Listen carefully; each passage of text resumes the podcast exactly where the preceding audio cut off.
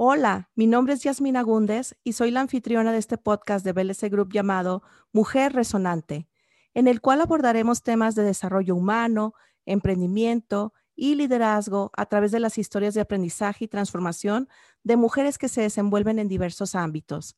Les invito a que me acompañen todas las semanas a escuchar estas vivencias que ellas nos compartirán para extraer píldoras de sabiduría que nos inspiren, nos empoderen y nos muevan a todos y a todas a buscar mejorar no solo nuestras vidas, sino a detonar nuestro poder para transformar nuestro mundo. Gracias por escucharnos.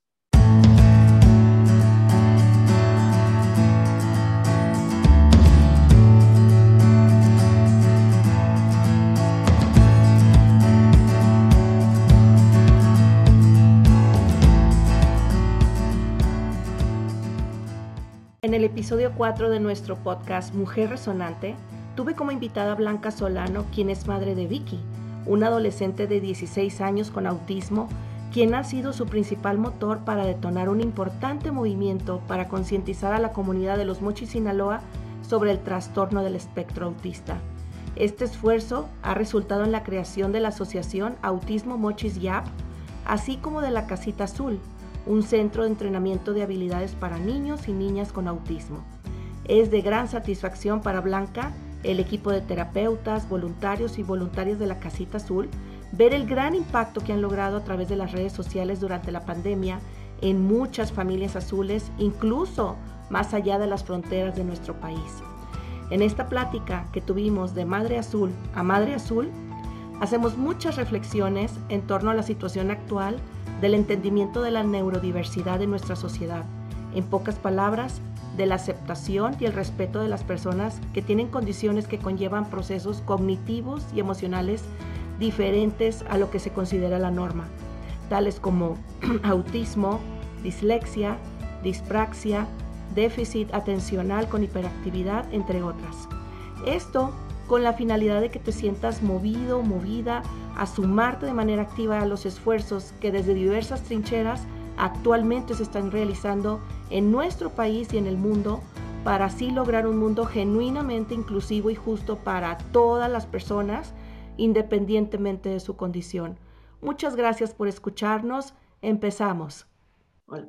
Hola, ¿qué tal? Bienvenidas todas y todos a nuestro cuarto episodio del podcast Mujer Resonante en el que compartimos historias de vida a través de entrevistas con diversas mujeres de muy variados ámbitos.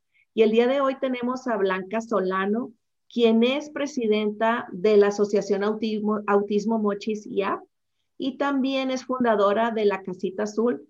Es un, es un centro de entrenamiento para niños y niñas con autismo. Es el primero en la ciudad de Los Mochis y la verdad que estoy muy contenta de tenerla el día de hoy porque yo soy originaria de Los Mochis y de precisamente ahí fue donde nos conocimos hace ya varios años.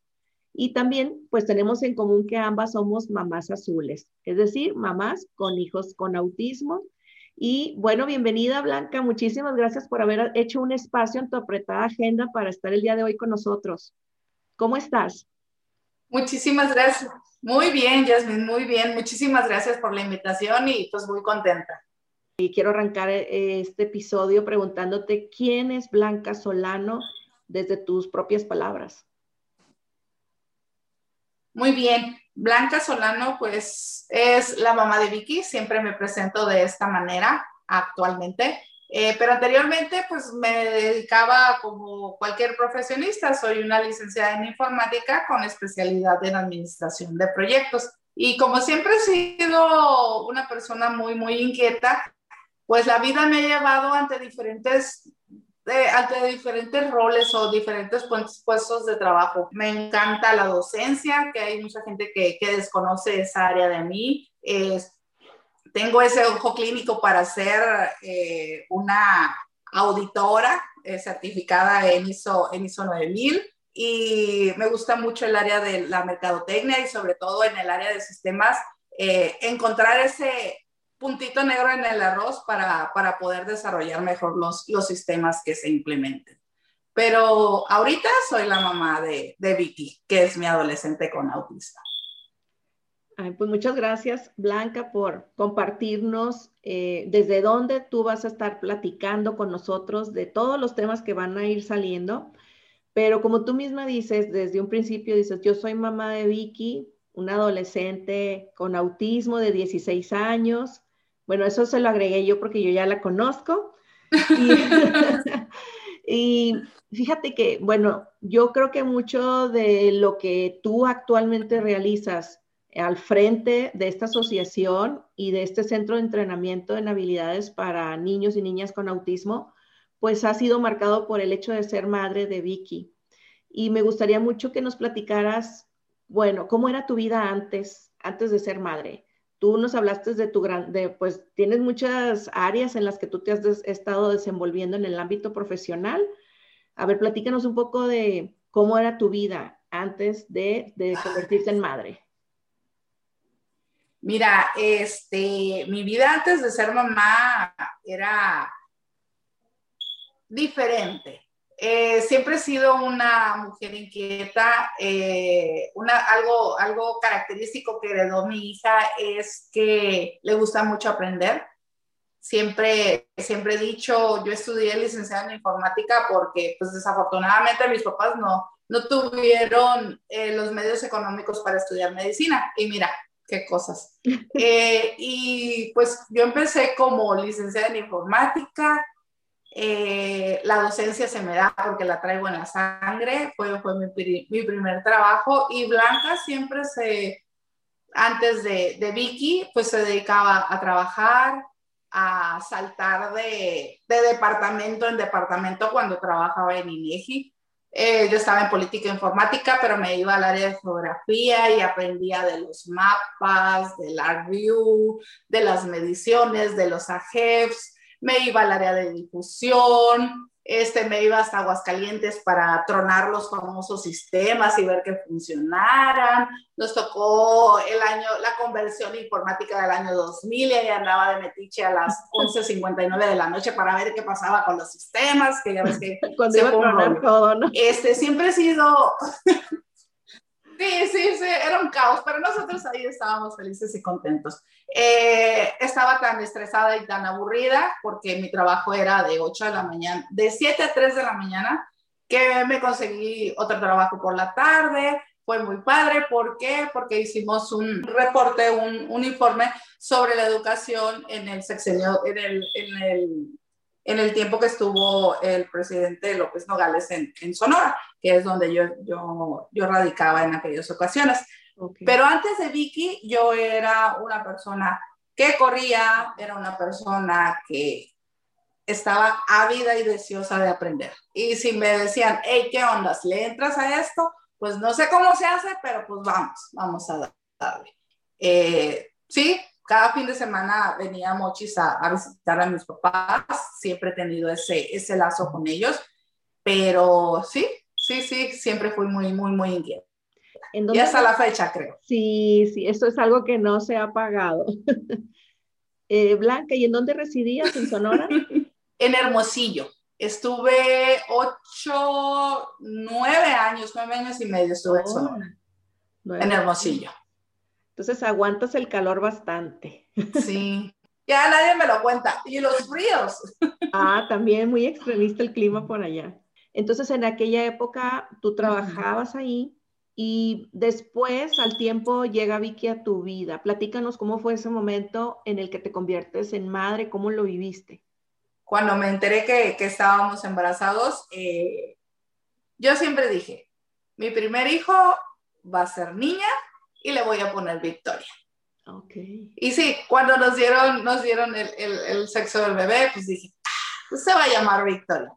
Fue un embarazo muy bonito, este, pues siempre te haces esa pregunta como mamá primeriza, o sea, si todo fue normal, fue un embarazo normal, este, bien cuidado, con ginecólogos cada, cada mes, nace en término, este, Vicky tuvo un Apgar de 8-9, que es dentro de lo que de lo de lo normal y hasta ahí todo todo todo estuvo todo estuvo perfecto hasta después que fueron pasando los días y que yo estuve viendo a Vicky empezó con problemitas de, estreñimiento, su pielecita moradita.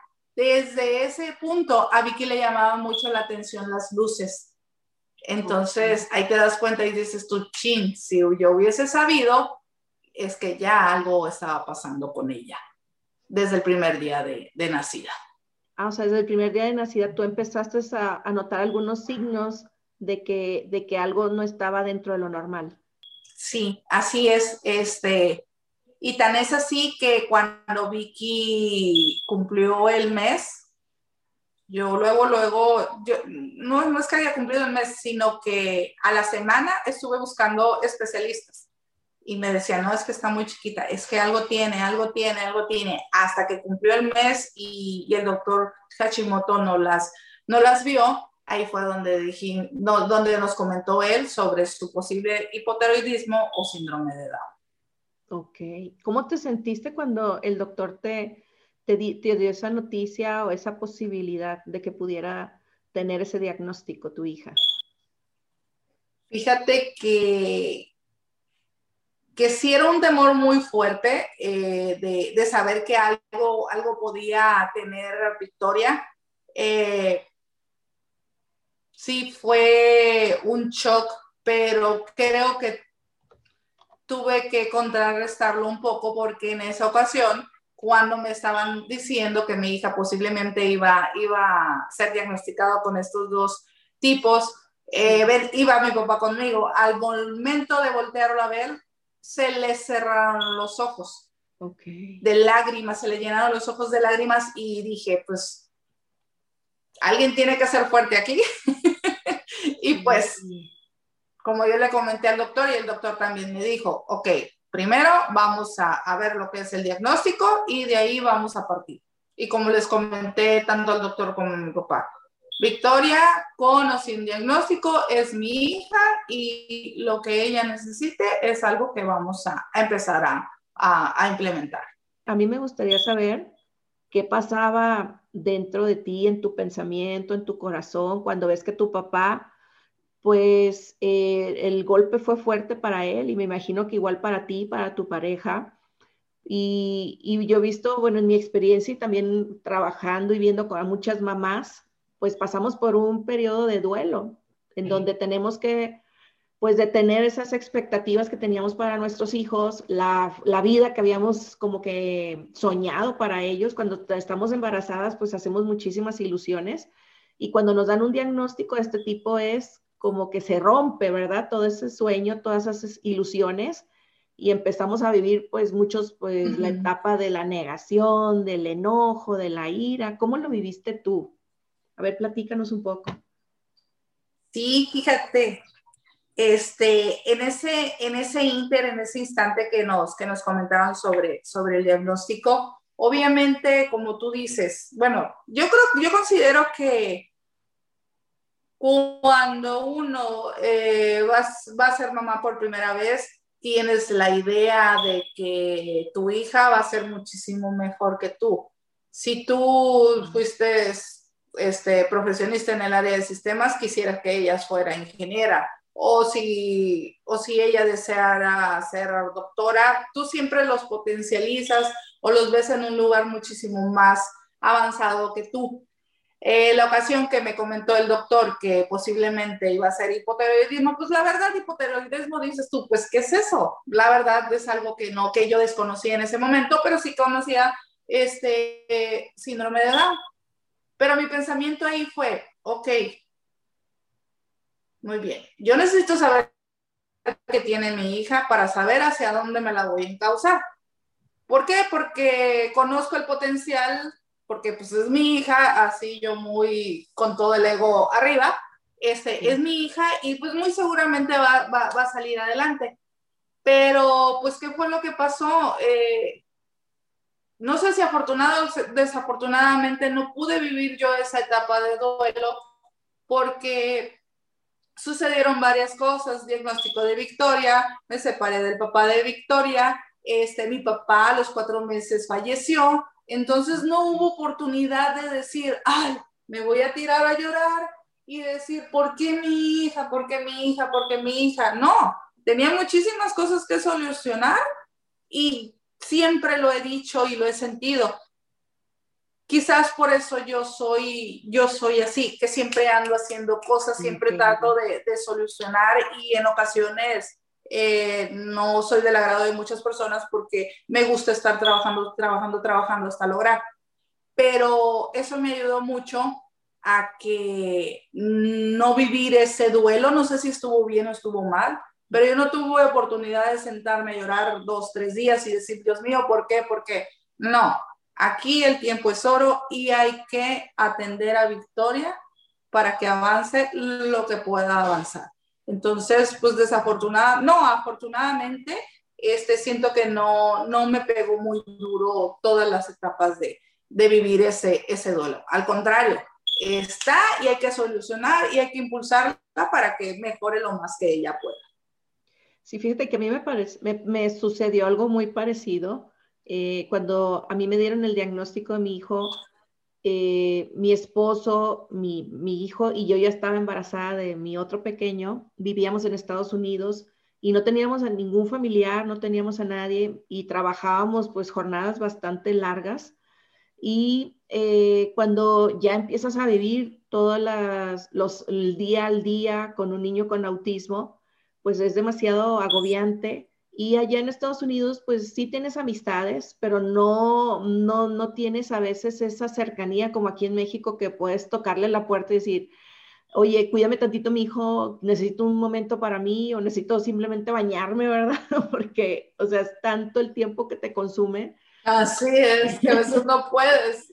Sí, así es. Entonces, yo pienso que me sucedió algo muy parecido, trabajaba muchísimas horas al día, llegaba casi, era dedicarme al 100% a mis hijos junto con mi esposo y al punto de que eh, nosotros teníamos que hacer algo para empezar a atenderlo y allá no podíamos atenderlo con la vida que llevábamos, necesitábamos mucho apoyo, así es que decidimos pues quemar nuestros barcos en Estados Unidos, renunciamos a nuestro trabajo, entregamos las visas de trabajo, de, entregamos las llaves del departamento que rentábamos, vendimos casi todas nuestras cosas y nos regresamos a México para dedicarnos casi al 100% a, a, sacar adelante a, nuestros hijos.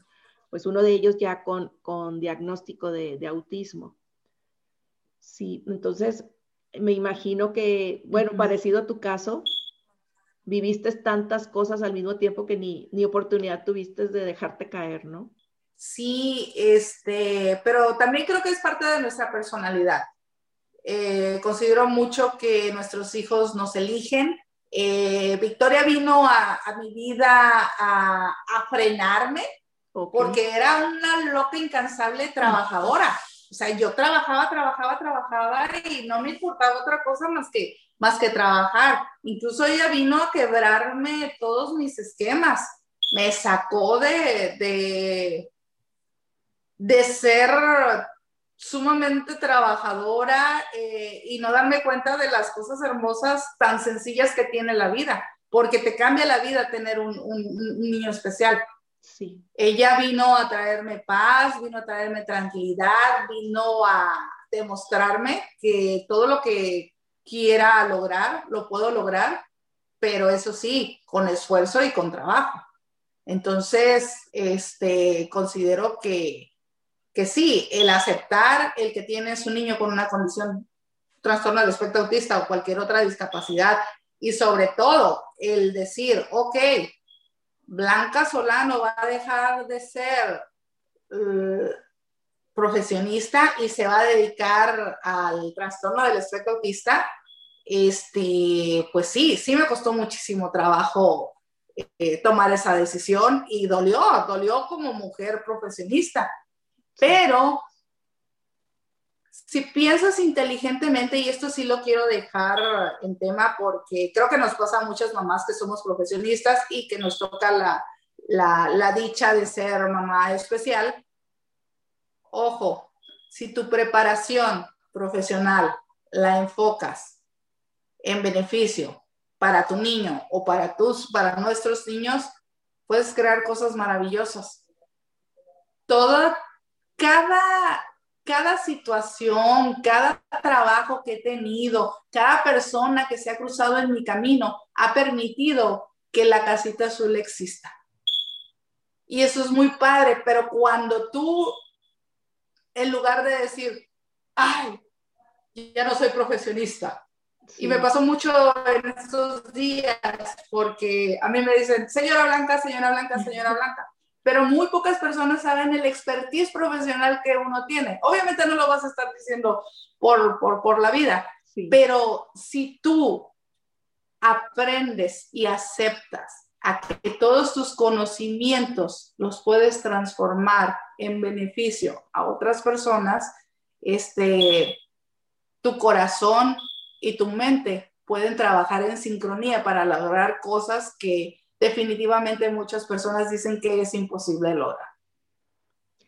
Eso que acabas de decir es una idea muy poderosa, Blanca, y realmente lo, yo creo fervientemente en lo que tú acabas de mencionar, que primero que nada, cuando, bueno, las cosas no salen como tú esperabas y la vida te lleva por otros caminos diferentes, pues sigues siendo tú, sigues teniendo una vida por delante que puedes o desaprovechar llorando, dejándote caer, lamentándote de tu situación, o que puede ayudarte a empoderarte y a partir de ese empoderamiento, pues poner tus talentos a servicio de otras personas o reenfocarlos.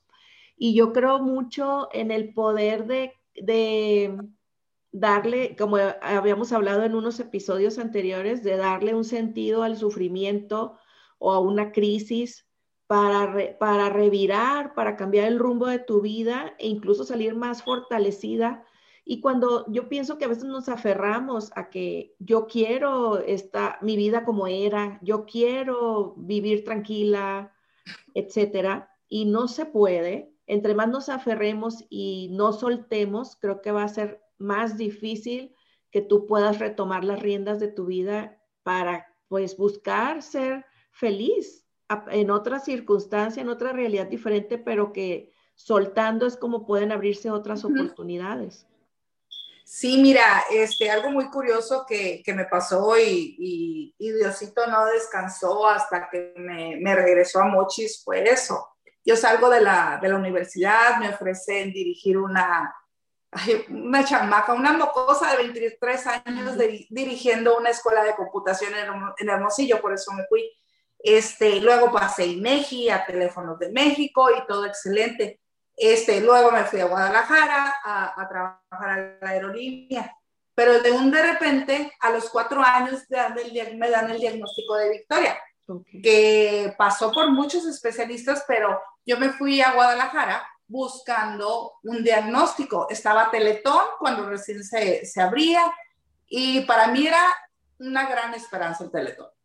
Llevé a Victoria, pues no, ellos no, no me podían diagnosticar en aquel entonces a Victoria como, como autismo porque únicamente trataban las, las discapacidades motrices. Entonces me dijeron que no era candidata apta y ahora les dije, pues, o sea, no me digas que no es candidata apta, dime a dónde la llevo. Y ahí fue cuando empezamos a ir al DIC de Zapopan de ahí me direccionaron a un neurólogo pediatra y me dan ese diagnóstico de Victoria. Cuando me dan el diagnóstico de Victoria, Victoria ya tenía sus autismo, su autismo muy marcado, muy severo, de golpearse, de autoagredirse, de no tener contacto visual, de caminar en cada, en fin, su autismo muchísimo más, más severo. A lo que voy. Dios te va orillando a que tú continúes esa misión, o más, no que continúes, que te des cuenta que tienes una misión en esta vida. Yo así lo veo. Sí. Salió la oportunidad de venirme a trabajar a los mochis y ahí es donde dices tú, ok, dejas una ciudad grande, y es lo que, lo que, lo, que pasa con todos. ¿Cómo voy a dejar mi, mi mi vida donde me iba muy bien, donde ganaba muy bien, donde era reconocida y llegar a Mochis. ¿Por qué? Porque Mochis se me hacía una ciudad tranquila, una ciudad chiquita, en donde no había mucho, mucha tela de donde cortar en el área de sistemas. Sí. Pero dije, tengo que tomar esa decisión porque tengo que atender a mi, a mi pequeña. Y en la idea yo ya tenía el formar la casita azul. Ok, entonces la casita azul tú ya la habías concebido en tu mente desde hace tiempo. Sí, este, siempre lo voy a decir y soy una, una mujer sumamente agradecida con todas las, sería una lista interminable, han pasado por, por toda nuestra vida muchísimos amigos, muchas personas desconocidas. Este, en una ocasión me, me, tocó, cuando recién me dieron el diagnóstico, que me fui a una plaza en Guadalajara a, a platicar con mi, a, a caminar con, con mi hija y estaba triste, estaba triste porque ahí sí, chin, tiene autismo, Victoria. Entonces, ¿a dónde la voy a llevar? Y estaba pensando, se acercó una persona de la nada y sí, me dijo, ¿sabes qué? Este, se ve que estás pasando por un mal momento, pero créeme que tu hija y tú van a salir adelante. Entonces, este, como lo, lo hemos comentado, hay personas que aparecen en tu vida cuando menos unos instantes, pero esas palabras que te dicen esas personas te ayudan a salir de ese bachecito y decir, ¿sabes qué? Ok, tienes razón, entonces vamos, vamos, vamos a seguirle. Pero definitivamente eh, los diagnósticos, pues sí, sí duelen. Sí, sí, y fíjate que aparte yo pienso de del, golpe tan fuerte que recibes como madre, como padre, es todo lo que viene después. Porque, por ejemplo, pues no llevas una vida dentro de lo típico, ¿verdad? A veces no duermes en las noches, no sales a fiestas, te la pasas gastando tu dinero con médicos, con terapeutas. Las personas con las que convives son otros padres y madres con hijos especiales. Y, y fíjate que algo que me pasó a mí que se me hizo doloroso fue que amistades que tenía dejaron de invitarnos a sus casas o porque, por ejemplo, mi hijo pues también gritaba, se golpeaba, no podía estar sentado. Entonces, como que tiene cierto tipo de estigma, por así decirlo. Y también algunos familiares, pues se les hacía difícil convivir conmigo y yo la verdad sí, sí, sí traté de llevar de, una vida lo socialmente normal dentro de lo posible, pero sí es algo que te duele mucho, ¿no? Estar viviendo también esa parte del externa del, de la presión social o de que, como tú dices, a veces me has comentado en unas pláticas que si estás en el súper o en algún lugar y a lo mejor hay un tipo como de de sobreestimulación de, de Vicky o de cualquier niño con, que tenga autismo, las personas generalmente no lo entienden y te señalan o empiezan así como que a criticarte como madre, ¿no? Ay, sí. Si supieran, yo siempre les digo, si supieran, si supieran. Sí, definitivamente eh, cambia tu vida, cambia tu vida porque dejas de hacer muchas cosas que a ti te gustan porque en ese momento necesitan de tu atención tus hijos. Eh, cambia tu vida porque ya no puedes permanecer el tiempo que tú quieras en una piñata, por ejemplo. Eh, cambia tu vida porque si no le gusta el restaurante al que quieres ir a comer, si no le gusta tu hijo, pues nada más haces, hola, ya llegué, ya me voy este, cambia tu vida cuando te tienes que subir a un avión o, y digo un avión porque a Vicky lo estresan porque si, si viaja en camión puede viajar de aquí 12, ah, 16 horas y no tengo problema, pero cambia completamente tu vida, este, puedes tomarlo de dos maneras. Uno, he dejado de hacer cosas. Me han dejado de hablar muchas personas pero bueno, yo siempre lo he comentado.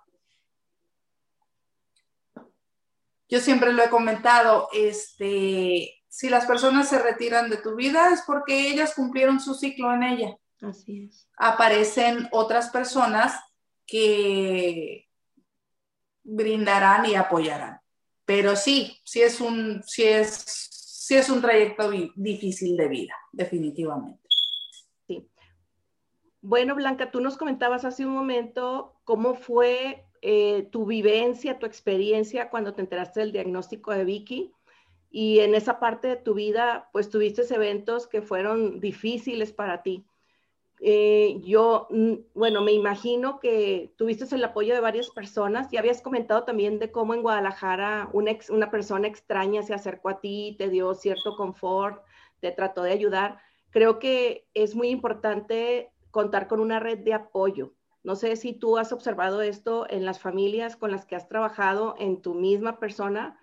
¿Cuál es esa importancia y quiénes? O sea, ya habíamos hablado también de que hay personas que se alejan de tu vida, pero hay personas nuevas que entran a tu vida.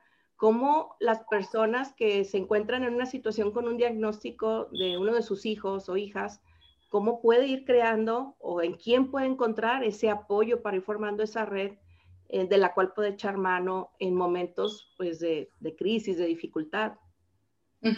Sí, definitivamente eh, una mamá con, con, un niño con autismo sí necesita tener ese acompañamiento, esa red de apoyo, como lo mencionas, específicamente, y lo, lo vemos aquí en la, en la casita azul, a cómo están los tiempos eh, que el mamá y papá tienen que trabajar. Nuestras abuelitas, la verdad, se ponen la camiseta y ellas son las que están al pie del cañón trayéndonos a los niños en las, en la, a, a la casita azul y sobre todo eh, muy deseosas de aprender. A ver, yo me quedo la mayor parte del tiempo con mi, con mi nieto, pero en ocasiones yo no sé cómo, cómo, cómo guiarlo para que no se me golpee, por ejemplo, pero hemos visto y muy muy alegremente que toda la familia está completamente comprometida con nuestros niños. En años anteriores era muy difícil, únicamente veías a la mamá y, al niño este, llevando, trayéndolo a, terapias. Ahora, bendito sea Dios, este, en la experiencia que tenemos en la casita azul, cuando no viene la tía, viene, viene este, el abuelito, el papá, gracias a Dios, eh, en ocasiones también vienen los hermanos con nosotros, porque ese es un área que no tocamos mucho eh, en el tema del trastorno del espectro autista. Oye, ¿y qué pasa con el hermano de mi pequeñito azul? Así es. O sea, ¿te has puesto a pensar qué es lo que siente él? Porque obviamente es un niño y él no termina de comprender al 100% por qué se le presta más atención a su hermanito que a él. Entonces, los hermanitos este, también vienen con nosotros y hacemos ese, esas charlas que son terapias para ellos para que comprendan que su hermanito eh, pues tiene esta condición. Entonces la red de apoyo es muy, muy, muy importante. Eh, estoy muy contenta también porque hay maestras de nuestros pequeñitos que dicen, hey, levanto la mano, eh, tengo a los gemelitos y en realidad eh, no sé cómo guiarlos para que ellos aprendan. Entonces nosotros les damos ese acompañamiento y poco a poco se nos han ido sumando muchísimo más personas fuera de la familia para que nuestros pequeños avancen. Fíjate que me da muchísimo gusto escuchar esto que tú comentas porque de hecho del tiempo que yo tengo asistiendo a terapias, que tengo asistiendo con médicos, me he topado con esta realidad que tú comentabas, que eran principalmente las madres, las abuelas, las tías, las que estaban muy, muy directamente involucradas con la parte de, de la terapia, de llevarlo, de traer a los niños y a las niñas, ¿no?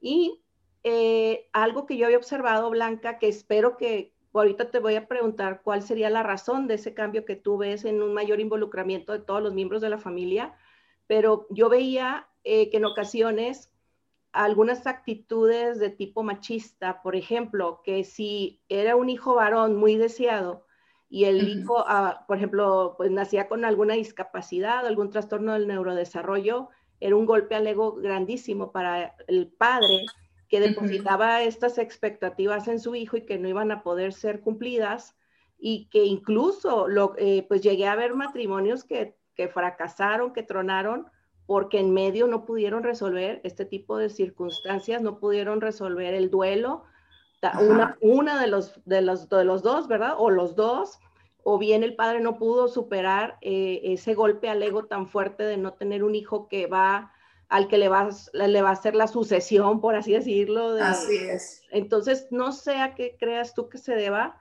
ese cambio que me parece muy, me, parece muy positivo y, realmente me da mucha esperanza de lo que se pueda lograr. Eh, ¿A qué crees que se debe? Mira, eh, obviamente por aquí, por aquí en la casita azul han pasado muchísimos casos, obviamente, de lo que comentas. No tiene nada, mi hijo, no tiene nada. Y tienes que irlos concientizando poco a poco. Nosotros cuando, cuando los invitamos a una primera eh, visita, así la llamamos, cuando es el primer contacto, pedimos que venga papá y mamá.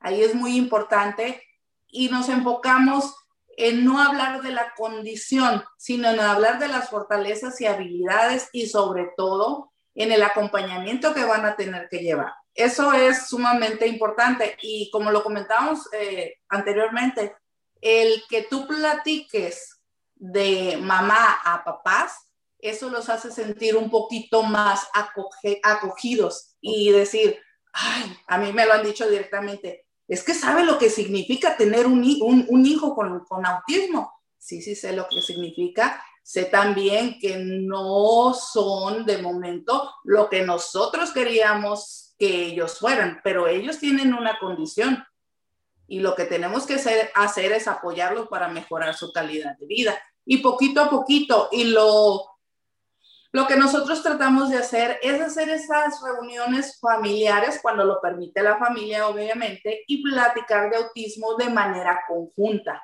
Y también hay que, hay que comentarlo, bendito sea Dios, este, las redes sociales, la campaña que se hizo de la, de la naricita azul, eso fue extraordinario porque ahí fue el boom de la, del, del reconocimiento del trastorno del espectro autista para que se diera esa apertura. Entonces, desafortunadamente te puedo decir que antes autismo eh, era muy, muy, muy alejado de la realidad.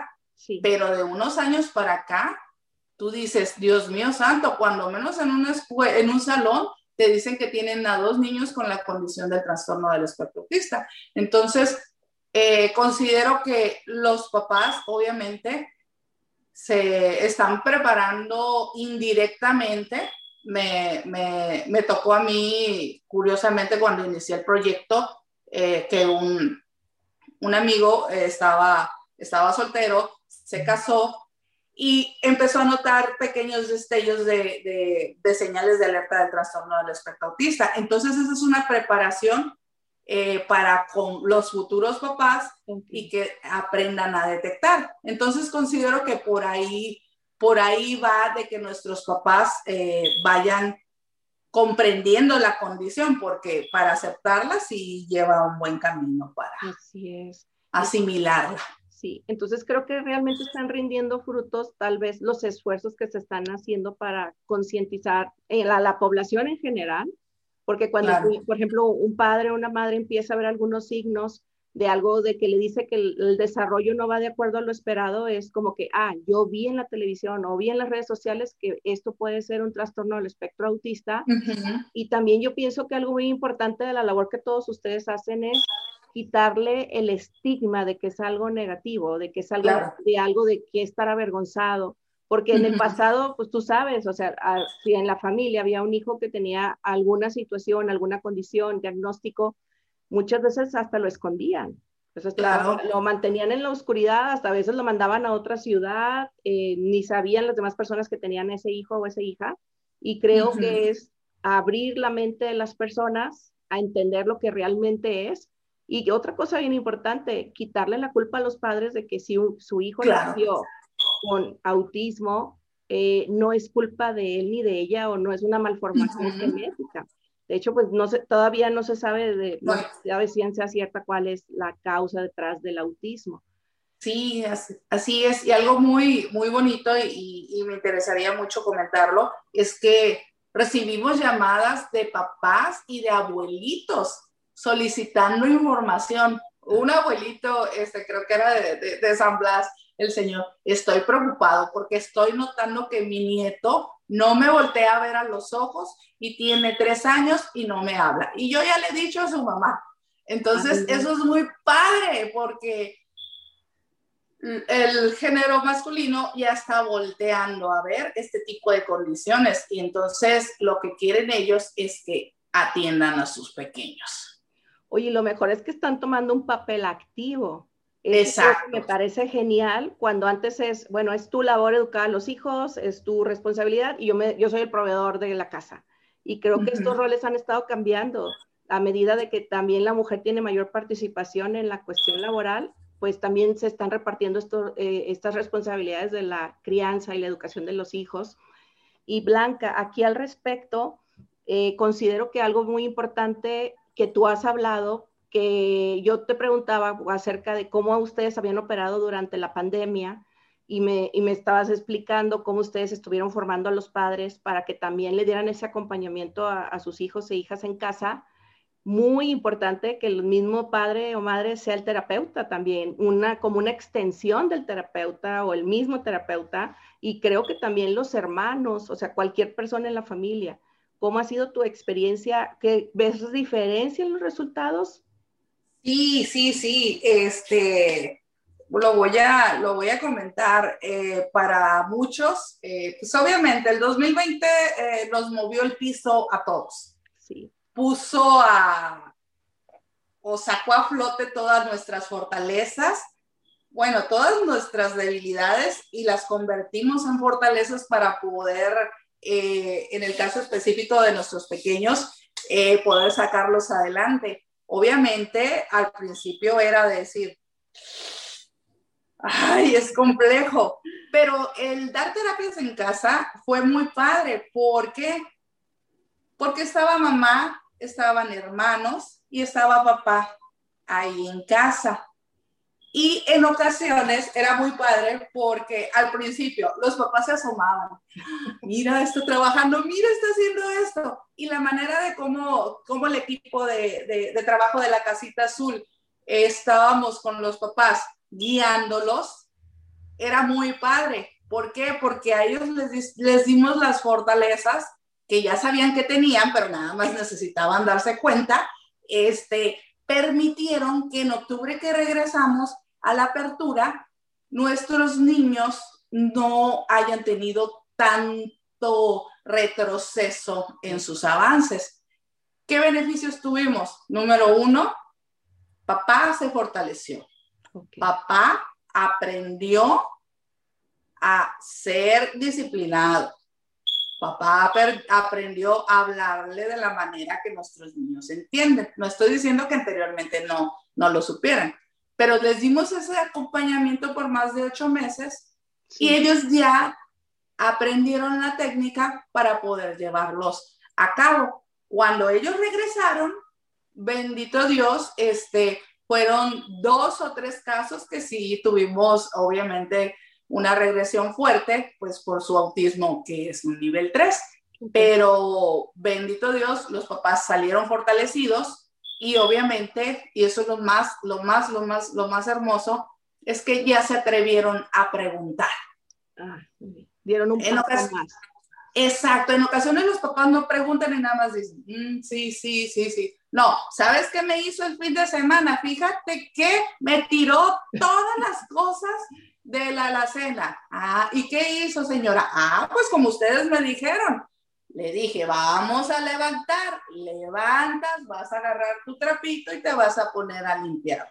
Quiso llorar, pero le dije, ah, ah, con llantos no entiendo, así que vamos a trabajar. Sé que estás molesto y que no, no te gusta hacerlo. Entonces, ver esa reacción y esa forma de actuar de los papás con los hijos, eso nos ha permitido a nosotros avanzar yo lo que saco de lo que tú comentas, Blanca, que creo que ha sido el aprendizaje a lo largo de este tiempo de pandemia, trabajando y, pues a veces improvisando, ver cómo podemos seguir con la terapia, ¿verdad?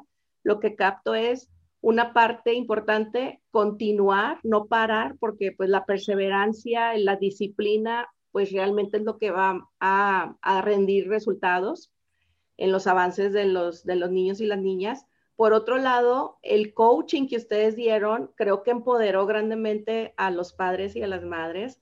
Ese empoderamiento creo que es muy importante para sentirse capaces de ayudar, de, acompañar a sus hijos Y pues a través de este proceso creo que los padres se hicieron todavía más resilientes. Entonces creo que fueron muchos beneficios que ustedes recibieron y que ustedes provocaron más bien en los padres a través de su intervención. Así es que mi admiración, muchísimas felicidades, Blanca. No, muchas gracias. Sí, oye, algo que tú comentabas, bueno, ah, hace, hace un momento tú comentabas de la, algo que casi nunca hablamos, es acerca de los hermanos y las hermanas de los niños autistas. y, la verdad que creo que es un tema muy relevante porque pues nuestra atención, nuestra preocupación muchas veces sí está centrada en todos los esfuerzos que estamos haciendo para sacar adelante a nuestros hijos. Entonces, la verdad, mm, bueno, yo quisiera que platicáramos cómo pudiéramos los padres realmente hacerle entender a los hermanos, a las hermanas, de la situación de, pues de, de, su hermanito, hermanita, y cómo realmente poderles dar a ellos también una atención, pero que a final de cuentas va a seguir siendo diferenciada, no puede ser igual. Eh, en mi caso, te digo, yo tuve esa situación con mi hijo, mi, mi segundo hijo Roberto, que se llevan más o menos un año, diez meses eh, de diferencia de edad con Miguel y siempre lo traía yo a las terapias. Él iba conmigo a las terapias, nos quedábamos ahí en la recepción sentados, lo, lo entretenía con cosas y Miguel en la terapia, Miguel en equinoterapia, Miguel en las visitas a Guadalajara y él era el acompañante y hubo un momento que me dijo, yo mamá, ¿cuándo voy a entrar con las maestras? yo mamá, ¿cuándo me voy a subir al caballo? Y yo mamá, y yo, ay, sí. Y pues también está la cuestión del dinero, ¿verdad? Porque es muy costoso. Entonces, yo la verdad, lo que hice Blanca fue que me las ingenié. hice unos arreglos con la, el, de hecho, bueno, ahorita hablamos del centro de quinoterapia, que fue gracias a eso que nos conocimos. Sí. Muchos saludos a, a, mi tío José Luis Velázquez. Velázquez. Eh, pero cuando, yo lo, llevaba, cuando yo, lo llevaba a otro centro de quinoterapia, pues hice un acuerdo con el terapeuta para que le, aunque sea pagarle algo para que el medio lo paseara, y entraba a las terapias de desintegración sensorial, bueno, de integración sensorial y hacía los ejercicios y todo, porque él decía, yo también quiero. Entonces, ¿qué recomendaciones das, Blanca? ¿Qué, ¿Qué pueden hacer los papás en ese sentido para pues darle atención también a los otros hermanos. Sí, no es tan complicado porque en ocasiones nosotros como mamás, bueno, no, no tengo dos hijos, pero eh, pues ahora sí, no tengo dos hijos, pero tengo como 41, 45, algo así. Pero eso es algo muy importante y creo que desde el primer momento de que recibimos nosotros eh, la condición de, de, nuestro pequeño, poquito a poquito hay que ir platicando con, con los hermanitos. Y sí, hay que irlos incluyendo, como tú lo incluiste a, a, a, Miguel, eh, muy bien, muy bien, las mamás pueden ir haciendo eso. Obviamente, siempre vas a ir con tu niño y con el hermanito. Mira, vamos a traer a tu hermanito a terapias, por ejemplo, aquí en la casita azul, en lo bueno, ahorita no podemos por etapa de pandemia, pero en, en años anteriores, ¿qué era lo que pasaba? Venía un hermanito, ok, mi hermanito viene a terapias, sí, tu hermanito viene a terapias. Y me dice mi mamá que tiene autismo, sí. ¿Y qué era lo que hacíamos? ¿Sabes qué? Vamos a entrar a jugar, porque aquí es jugar, no son terapias. Vamos a entrar a jugar. Entonces, de esa manera los haces partícipes. Cuando nosotros eh, comentamos con los papás, eso, ok, se necesitan hacer actividades en conjunto irse a jugar al parque, si hay, si hay equinoterapia, como tú dices, hay que hacer ese acompañamiento y decirle, hey, dámele una, una, una paseadita a mi hijo, pero hacerle, hacerle partícipe de las acciones que tú realizas con, con el pequeño. Obviamente algunas en menor o mayor medida conforme nos los vayan permitiendo, pero el el truco, el chiste está en que papás estén comunicados y, ¿sabes qué? En esta ocasión nos vamos a ir a la playa y vamos a jugar al juego que desee eh, tu hermanito. Por lo general, a ellos les va a encantar andar en la arena y o andar jugando en el agua. Entonces, hay, eh, debemos de ser muy, muy, muy imaginarias para, y creativas para poder hacer ese tipo de cosas. ¿Por qué? Porque si nada más nos, eh, nos inclinamos a la balanza de nuestro niño con la condición, va guardándose muchas cosas nuestro pequeñito. Sí. Y ahí empieza un poquito, pues, el celo, obviamente. Pero como consejos con los papás es incluirlos lo más que se pueda. No hacerlos a un lado y tratar de que ellos ignoren la condición. ¿Por qué? Porque el hermanito debe de estar consciente. Pero también hay otros casos de que me ha tocado de que, de que las hermanitas se sientan tan comprometidas, tan comprometidas con su ¿verdad? A veces. Sí, que, que vive preocupada la pequeña porque necesita ensamblar, necesita dibujar, entonces ellos también necesitan, oye, tú eres una niña, no es tu responsabilidad, tu hermano, que eso es bien, bien importante, porque tarde o temprano se nos van a cansar. Sí, así es. Entonces, es un equilibrio que debemos de lograr nosotros como papás, pero sobre todo mi principal consejo es que siempre le digan a sus hermanitos que existe una condición y que sí, efectivamente, ellos van a aprender de manera diferente y que en ocasiones van a requerir un poco más de atención, no solo por parte de los papás, sino por parte de los hermanitos. Sí, y esa parte también de, explicarles a, ellos para que también tengan un poco más de paciencia y tolerancia de lo que normalmente tendrían con un hermano que no tiene la condición, ¿verdad? Así es. Y yo creo que entre más grandes, entre más van creciendo, sí van desarrollando, bueno, depende de cómo lo manejes, pero claro que a veces, por ejemplo, Roberto tiene sus momentos de que explota. Y, hay que darle su espacio y otra vez, el sí, ok, mi hermano, etcétera, o sea, otra vez vuelve a, a, entrar a, recordar, bueno, de la situación, pero son personas, seres humanos como cualquiera que claro.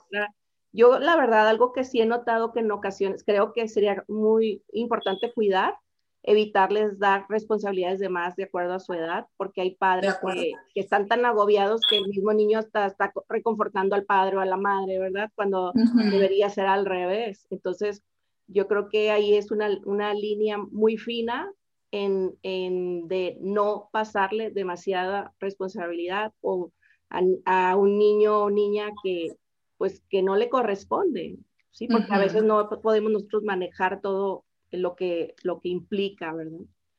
Así es. Sí. Oye, también otra cosa que quería hablar contigo, Blanca, que a mí me llama mucho la atención, ahorita que hemos estado hablando del apoyo que las familias están dándole a los niños en casa, ahorita durante la pandemia, creo que Mm, eso de empoderar a los padres eh, les da todavía más control sobre los resultados que puedan tener con sus hijos.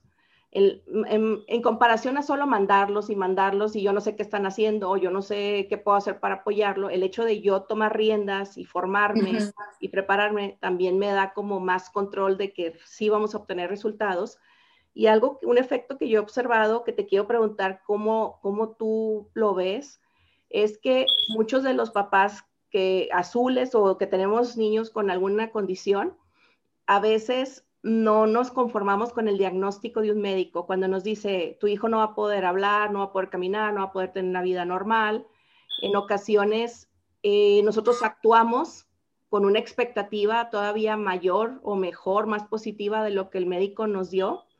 Y con base en esta expectativa, que no, es nada más decir, ah, sí, mi hijo va a lograr, sino que es una fe, una fe profunda en la que creemos y con base en esa fe, nosotros empezamos toda la intervención y todos los días y nos esforzamos y hasta logramos superar en muchas ocasiones los diagnósticos de los médicos con todo respeto, pero creo que hay una parte donde o bien la, la aceptas por completo y actúas en función de esa, de ese diagnóstico o actúas para superar ese diagnóstico. Y he visto cosas increíbles, Blanca, la verdad que muy impresionantes. Sí, mira, este, ay, ahora sí que sería como que un arma de, dos filos. Ah, sí. Eh, algo que, tenemos aquí, y me voy a referenciar mucho en la casita azul, eh, siempre, siempre tienes que que trabajar bajo objetivos. Ok. ¿A qué me refiero? ¿Sabes qué? Debes de tener un programa de intervención, se lo debes de enseñar a los papás, se los debes de mostrar y en tres meses tienes que darle los resultados. Eso me permite que ir empoderando al papá y decir, hey, ¿sabes qué? ¿Cómo salió? ¿En qué mejoró? Ah, pero no es nada más eso. ¿Qué hago? ¿En qué te ayudo? Eso es padre.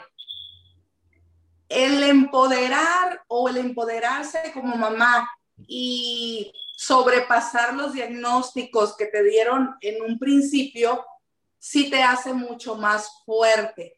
Pero también una realidad es, y lo digo humildemente yo como mamá de Vicky, que nosotros como mamás debemos conocer cuáles son los alcances de nuestros niños. Mi sueño es que mi hija tenga lenguaje oral.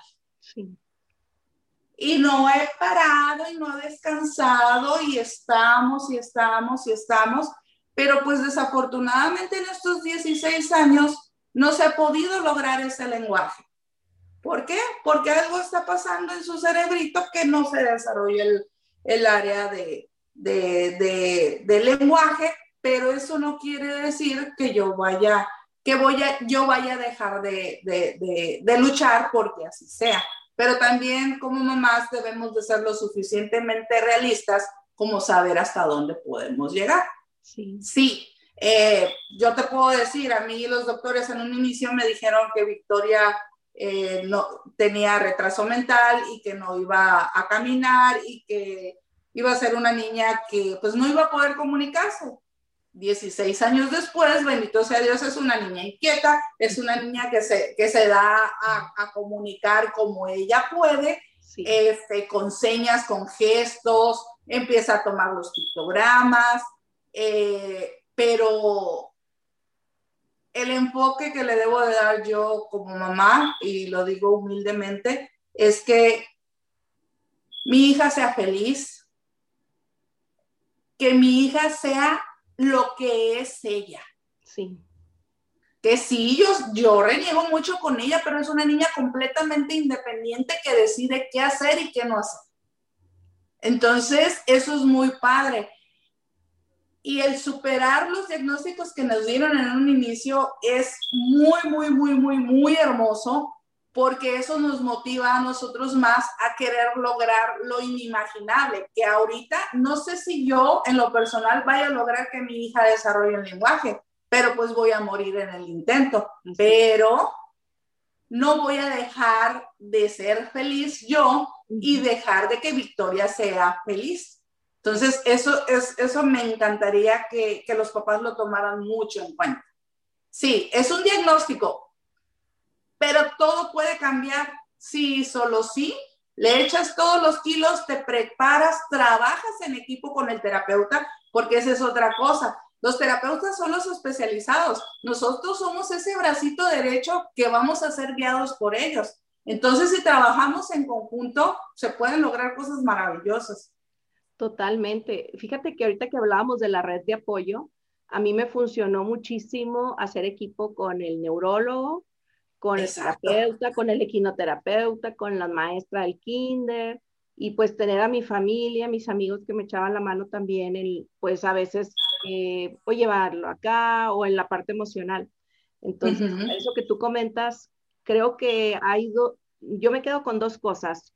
Una, que a lo mejor no porque te den un diagnóstico no quiere decir que tu hijo no pueda alcanzar algo más, pero también cuando ya eh, has intentado muchas cosas por mucho tiempo, también hay que aprender a aceptar algunas hasta dónde puede llegar, cuál va a ser el tope del desarrollo. Pero otra cosa que me gustaría que quedara como un mensaje para los para todos los padres, madres que nos escuchan o futuros padres, madres, es que las primeras edad, los primeros años de la vida de sus hijos son muy importantes para alcanzar hitos importantes del desarrollo. Y, y, lo que hablábamos anteriormente, no me acuerdo si ya fuera de cámara o en cámara, porque hemos hablado mucho, pero tú y hemos comentado que la importancia de aceptar lo más pronto posible la situación de tu hijo o hija para empezar a actuar. Entre más tardes en aceptarlo, te estás perdiendo de oportunidades maravillosas de desarrollo de cosas que ya no van a poder regresar en cierta edad, ¿verdad? Ajá. Sí, fíjate que ahora hemos estado haciendo un poquito de recuento de todos los niños que han pasado por la casita azul y en los y a mí me encantan las estadísticas por la formación que tengo. Y en esas en esa en esos análisis que hemos estado realizando en los primeros años eh, nosotros recibíamos niños entre la edad promedio era entre 6 y 7 años los cuando los recibíamos ya me de año y medio, de dos años para acá, ya la edad promedio es de tres, cuatro años. Entonces quiere decir que se está logrando este, ese propósito, atender a nuestros niños en edad temprana, que eh, lo ideal sería desde los dos añitos. Pero bueno, esto va a ir poco a poco avanzando. Y definitivamente, una detección, un diagnóstico y una atención temprana marcan la diferencia en nuestros pequeños. Totalmente. Y otra cosa importante que creo que sería recalcar, que a final de cuentas no todos los niños presentan los mismos signos. O sea, muchas veces creen que es como un patrón y ah, no mira los ojos y que no habla y que, y que tiene movimientos repetitivos. Muchas veces hasta hay unos como clichés, yo creo, ¿verdad? De que así es el niño autista, pero como por lo misma palabra espectro, están variadas las manifestaciones que a veces yo creo que ha de ser difícil en algunos niños identificar el autismo. Sí, eh, por ejemplo, aquí hay dos, dos factores importantes. Muchos, muchos de, nuestros papás eh, de, de, la sociedad desconocen los, los niveles de autismo que se están manejando y las, y las señales de alerta, eh, por ende, que se tienen de cada uno de ellos. Pero aquí lo primordial es, comentar eso si ves que existe algo que no va acorde al desarrollo del pequeño, eh, hay que ir con un especialista. Eso es bien, bien, bien, bien importante porque no puede ser, puede ser retraso en el neurodesarrollo, puede ser retraso en el, en el habla, en el lenguaje, pero también puede ser pues el trastorno del espectro autista, que sabemos nosotros que entre más tardío ese diagnóstico va a ser muy difícil ir modificando todos, toda la estructura que, que, va desarrollando nuestro, nuestro pequeño. Sí, y más porque también, bueno, yo creo que tú lo ves en, en los expedientes de los niños que llegan al centro pues no es nada más el, trastorno del espectro autista, muchos de ellos tienen aparte otro tipo de, situaciones, a veces déficit de atención, eh, a lo mejor traen desintegración sensorial, a lo mejor traen varias cosas, por ejemplo, mi hijo, el diagnóstico original fue el, síndrome de Landau-Kleffner, que tiene origen así tipo de como epiléptico, y ya después fue evolucionando trastorno del espectro autista, etcétera, pero creo que también los diagnósticos son muy dinámicos, no es como que el doctor me dijo que es esto y es esto y como que ahora me dicen que es otra cosa, porque pues a medida que vas, los niños viendo terapia o el cerebro va también evolucionando o va entrando a, la, tal etapa, ¿verdad? Creo que los diagnósticos van cambiando.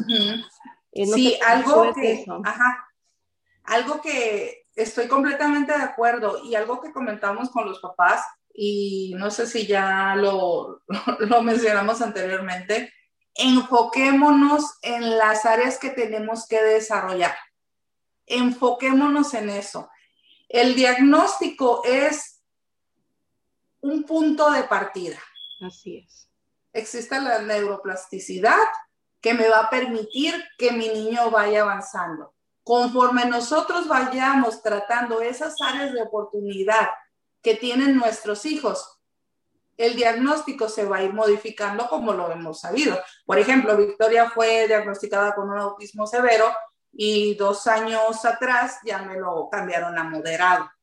Entonces, se pueden modificar los diagnósticos. También una realidad es, y, lo digo con, con, con conocimiento, es que que si se diagnostica a un pequeñito de dos añitos, todavía no termina de, ser el diagnóstico definitivo. ¿Por qué? Porque se puede, se puede confundir, porque es un, pequeñito que puede ser que lo diagnosticaron con trastorno del espectro autista y al paso de un año que recibieron las terapias, bendito sea Dios, él empieza de nuevo a hablar, empieza a tener ese contacto visual y a llevar una vida normal. Y ahí es cuando me los cambian de niveles a los pequeños. Sí, lo que quiero que comprendan los papás es que si de dos añitos, un año, ocho meses, me les ponen en una zona de riesgo de trastorno del espectro autista, pues no pasa nada. Estás muy a tiempo para poder revertir esas, esas conductas que, que, que se están detonando en esa, en esa ocasión. Blanca, te he escuchado decir, hablar sobre los niveles eh, funcionales del autismo. Has, has, hablado que el nivel 1, nivel 3, etcétera. Nada más para que la audiencia también como que se ponga en sintonía sobre lo que estamos hablando. ¿En qué consisten esos niveles funcionales del autismo? ¿Cuál, ¿Cuántos son? Y básicamente, ¿cuál es la distinción entre estos? Aquí, eh, a partir del DSM-5, nosotros manejamos, bueno, manejan tres niveles en el trastorno del espectro autista. Nivel 1, que es un, un, niño que necesita poco apoyo para poder realizar sus actividades. Eh, nivel 2 es un niño que necesita un poco más de apoyo para realizar actividades. ¿Qué quiere decir esto? Que son niños que necesitan ser guiados para hacer una actividad. Y el nivel 3 son niños que requieren apoyo muy, muy, muy a conciencia. Esos son niños que eh, no tienen lenguaje, son niños que necesitas guiarlos a que realicen las cosas eh, acompañado la mayor parte del tiempo. Y eso se, se, modifica. Eh, nivel 1 sería anteriormente un autismo leve, nivel 2 un autismo moderado y nivel 3 un autismo severo. Entonces Vicky ahorita está en nivel 2, moderado. Así es. Sí, de hecho mi hijo, bueno, en el diagnóstico inicial, que no se manejaban esos niveles, es lo que ahorita sería el nivel 2 y ahorita está en nivel 1, que antes le llamaban síndrome de Asperger, todavía es Asperger y Asperger, pues ya se acuñó ese término. Pero creo que es muy importante que, que, las personas sepan sobre estos niveles porque también creo que a diferencia de otros trastornos blanca, por ejemplo, o a diferencia de otras condiciones, como por decir síndrome de Down, físicamente tú puedes identificar a una persona, a un niño, niña que tiene síndrome de Down, pero a diferencia de, de estas condiciones, lo que es el autismo, pues es básicamente neurológico y por los comportamientos, pero no hay una modificación en la apariencia física que te diga que tienen autismo. Entonces, yo, yo me imagino que tú has pasado por situaciones cuando has ido al supermercado, cuando vas a fiestas, que a lo mejor si Vicky algo no le gustó o se sintió incómoda, entró en una crisis, hay personas apuntándote, señalándote y así como de que, oye, yo, de hecho te voy a decir algo, a mí tengo um, familiares y amigos que me decían, porque no entendían, o sea, oye, ¿qué paciencia tienes? Si yo fuera la mamá de Miguel, yo le hubiera dado unas nalgadas de lo mal que se Le digo, porque no logran entender. O sea, y, decía, y yo, bueno, ya aprendí que se me resbalara, así como que sí, ok, ya. Sí. ¿Tú cómo has vivido eso en público? ¿Cómo lo has manejado? ¿Cómo podemos bueno, eso primero, ¿cómo lo has manejado? Y segundo, me gustaría que me platicaras, ¿cómo crees tú que podemos visibilizar el autismo en adolescentes y adultos? Ay, Dios. La verdad. Lanza las preguntas. bueno, número uno. Siempre he sido, a pesar de mi carácter, porque tengo un carácter fuerte, eh, siempre he sido una mamá que ha pensado desde antes de que existiera la casita azul, que ha pensado que no tienes por qué dejar encerrado a, tu niño eh, porque tiene una condición. Vicky va a piñatas, Vicky va a los centros comerciales, le encantan. Nos, me ha tocado una situación que es así, me, me sacó la lágrima, soy sincera, eh, de, de, una, de una muchacha, estábamos haciendo fila en un, en un centro comercial para hacer un pago y pues obviamente, como tú dices, físicamente, pues no se nota que, que nuestros niños tienen la condición. Pero pues ella empezó a brincar porque pues le encantan las luces, le encanta la ropa y le dije, oye Vicky, tranquila, ahorita vamos a ir a ver la ropa. Entonces, en eso me hace así una, una muchacha, me da mucha risa, ahorita me da risa y ya se voltea. Ella es su hija, sí, le digo, es Victoria. Ah, ¿Y qué tiene? Tiene la condición del trastorno del espectro autista. ¿Y a qué edad lo tuvo? Y yo, a los 30 años. Y se quedó y se puso. Yo tengo 32. Quiere decir que, sí, así pensando, quiere decir que si yo tengo una hija ahorita, ¿va a salir como su hija? Y se me cayó la cara y Vicky se dio cuenta le hubieras visto su carita, mi gorda. Y yo, Dios mío santo, ¿cómo le respondo? Pues nada más la volteé a ver y sí le dije, mi niña tiene la condición del trastorno del espectro autista. Eso me, me comentaron los doctores. Pero pues es mi hija y es una niña que ella te brinda amor, te brinda alegría como lo estás viendo. Y si eso es autismo, para mí eso es felicidad. Y agarré la gorda y me fui. Total que nos fuimos a, tomar una nieve y ahí estaba yo comiendo nieve y vi que se me quedaba viendo y ¿sabes qué hizo? Me tomó de la mano. Mm. Y yo, ay Dios mío, y sí dije yo. Más lloraste. Más lloré. Y la realidad es que sí, te van a dar esos golpes duros, pero yo les digo a mis mamás, tú como mamá azul tienes que concientizar con tu ejemplo que va a ser duro, sí va a ser duro. ¿Por qué? Porque la gente no conoce de la condición y, no, y puede ser que, o sea, no fue en mal plan lo que me dijo esa muchacha, sino que simplemente pues desconoce de la condición. ¿Y qué fue lo que dije ya más tarde? Pues ni modo, a darle más, tenemos que hablar más de autismo. Y te dio más vuelo. Sí, sí, eso, eso es en, en una. Ay, Dios mío, eh, la casita azul, eh, sí, no nada más la casita azul. La mayor parte de los, de, los lugares donde atienden a niños con la condición del trastorno del espectro autista, nos hemos enfocado en, la, en las edades tempranas, de 2 a 10 años máximo, o de 2 a 5 años, dependiendo del lugar. Pero nuestros hijos están creciendo y ahorita ya mis mamás que ya llevan seis años con nosotros y yo que ya veo a Vicky, que es una de las adolescentes de 16 años, que ese es mi, mi siguiente proyecto, primeramente Dios, y me dé toda la fortaleza, vida, me abra los caminos y medios, este, pues va a ser buscar ese espacio para ellos, porque ellos ya requieren otro tipo de apoyo. Así es. O sea, necesitan un lugar menos infantil, necesitan un lugar que tenga las terapias que ellos requieran. La estimulación sensorial o integración sensorial, obviamente ellos la van a necesitar, pero también necesitamos irles formando una vocación. Sí. Enseñarlos a trabajar en algo, por ejemplo, esa es una asignatura que tengo pendiente yo con Victoria. Victoria es buenísima tiene manos de ángel, entonces quiero que me la formen para que ella aprenda a dar masajes. Pero también tengo que cuidar mucho que nos, no, no de los masajes enojada, porque va a, ser, va a Sí, y, y, aquí, por ejemplo, eh, creo que es una de las condiciones más complejas y va a ser un poco más, más difícil para que ellos ingresen a un, a un ambiente laboral. ¿Por qué? Por la condición, por los cambios eh, que tienen en ocasiones.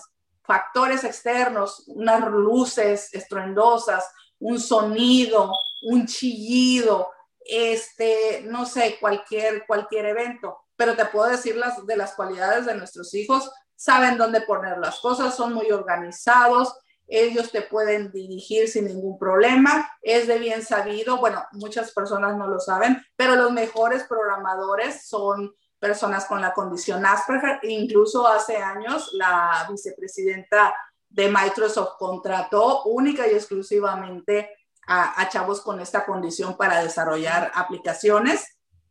Entonces, nuestros hijos tienen muchas fortalezas, pero hay que saber qué tipo de trabajos. No son muy sociables, entonces tienes que ponerlos en lugares. Ellos eh, funcionarían mucho como contadores, como desarrolladores, este, como organizadores, como auditores, pero sí, hay que, hay que definir y pues, como, como lo digo, y lo puse en un escrito eh, hace cuatro días, definitivamente Vicky es un... Es una niña, un ser humano que ha venido a abrir caminos. Hace seis años vino a abrir caminos para los pequeñitos. Entonces, primeramente Dios, pues ahora vamos por los adolescentes. Me encanta oír eso, eh, Blanca, y creo que también habría aquí que hacer mucho trabajo de sensibilizar a las instituciones educativas, porque yo veo que falta mucho, así como tú hablas de la población en general, que falta mucho entendimiento sobre no solamente el trastorno del espectro autista, sino cualquier condición que requiera adecuaciones curriculares, que requieran una atención eh, diferente o especial creo que en las escuelas aún hay un trecho muy grande por recorrer. Sí. tú estés también pensando que parte de, tu, de, de tus acciones ahora para la parte de adolescentes autistas, adultos autistas también, incluye abarcar la parte educativa. Sí, de hecho, una de las cosas y se hacen en, el, área, en el área infantil y, es una realidad Desafortunadamente no muchas escuelas nos, no, nos dan esa apertura. Desafortunadamente muchos docentes no, no tienen esa pasión, esa vocación y tenemos que decirlo, perdón, aunque nos duela mucho, este, se necesitan muchos maestros con vocación. ¿Por qué? Porque el trastorno del espectro autista es adaptar esas currículas que necesitan nuestros niños y aventarse, y soy sincera, aventarse un reto sí. escolar con un niño con trastorno del espectro autista, teniendo más niños alrededor, sí es un reto muy, muy grande. Sí hay este, preescolares que, que trabajamos nosotros de la mano con ellos y, y dicen, ok, venga, vamos. Pero son grupos pequeños, grupos reducidos, son instituciones privadas. En el sector público, desafortunadamente, son grupos muchísimo más grandes y la verdad, por ese lado también es entendible para, para las maestras. Entonces, sí hay mucho trabajo por hacer con, con, con, el, con el área escolar, tanto eh, aquí en, en, el sector primaria o preescolar como secundaria y universidad. Preparatoria. Sí, preparatoria. Por ejemplo, yo estoy muy contenta porque en la UAS tienen un departamento eh, especial en la universidad para tratar a nuestros chavos este, con alguna condición. Entonces va ese acompañamiento y pues eso está excelente. No, no, no, no sabía, Blanca, me da mucho gusto saber eso y que pueda ser como que puntero, un parte, parteaguas de lo que, pues de lo que es la inclusión educativa, ¿verdad? sí, sabes qué, falta, y soy sincera, y faltan más manos y más mamás para decir, hey, uno quisiera hacer muchísimas cosas, pero en ocasiones no te alcanza la vida para, para, para, para, para poder hacer todo lo que tú quieras. Es por eso que yo comento, ¿saben qué? Ya está encarrilado este proyecto, vamos con este. E ir formando tal vez al ejército de, personas que nos van a apoyar, porque una realidad es que con niños pequeñitos podemos trabajar eh, un poquito más sencillo que con el área, con los niños que son adolescentes y son adultos. Vamos a requerir otro tipo de, de especialistas y de terapeutas que nos permitan trabajar. ¿Por qué? Porque en ocasiones van a tener unas conductas disruptivas, van a tener crisis y debemos de tener mucho cuidado en ese, en ese aspecto. Sí, y la parte social también, creo que. Sí, fíjate que en la parte social, sí, perdón, en la parte social, y lo tenemos parado ese proyecto, eh, gracias a, a, una mamá, la señora Elizabeth, que tiene un adolescente con Asperger, eh, formamos eh, un, un, programa que se llama Visión Asperger, Adolescentes con Personalidad, que era lo que hacíamos. Cinco y media, todos los jueves venían, venían los chicos, terminaban actividades, eh, los terapeutas, y se quedaban conviviendo con nuestros, nuestros chicos Asperger. No, al principio era un caos. Me imagino. porque ya sabes, por ejemplo, por parte de ellos aprendimos de la Constitución, aprendimos de, Rusia, aprendimos baile ruso, aprendimos de todos los dinosaurios que existen, de ellos, sí. pero nuestros, nuestros terapeutas poquito a poquito fueron intercambiando. ¿Sabes qué? Ya hablaste mucho de Rusia. Ahora vamos a hablar de esta película.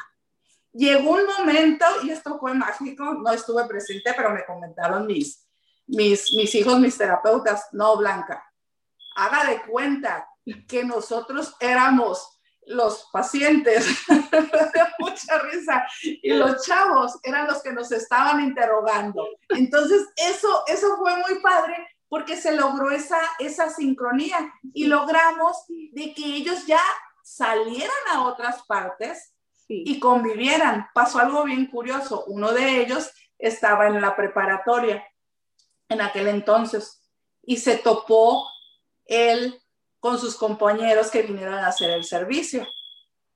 Sí. ¿Qué fue lo que pasó? Pues no se llevaban bien en la escuela. Fue la sincronía, el acompañamiento y la sensibilidad que tuvieron que esa amistad que se formó aquí en la casita azul se reflejó en su salón de clases y obviamente este chico estuvo muchísimo mejor en los últimos meses de prepa. Entonces, manos se necesitan. Sí, sí, yo creo que esas historias nos dan mucha esperanza de todos los cambios que se pueden lograr si nos ponemos manos a la obra, muchas personas con la visión, con la mentalidad correcta, adecuada, ¿verdad? Claro. Blanca, y ahorita, bueno, se acerca el 2 de abril, que es el Día Mundial de la Concienciación sobre el Autismo.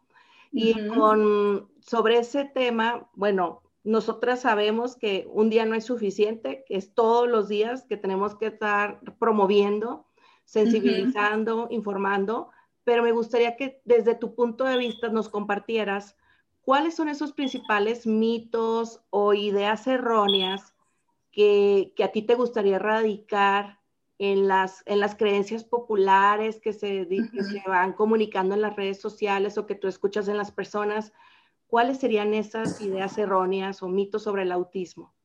Sí, la primera, y creo que es muy importante para cuidar mucho el corazón de nuestros hijos, eh, muchos familiares y muchas personas al alrededor piensan que nuestros niños no entienden.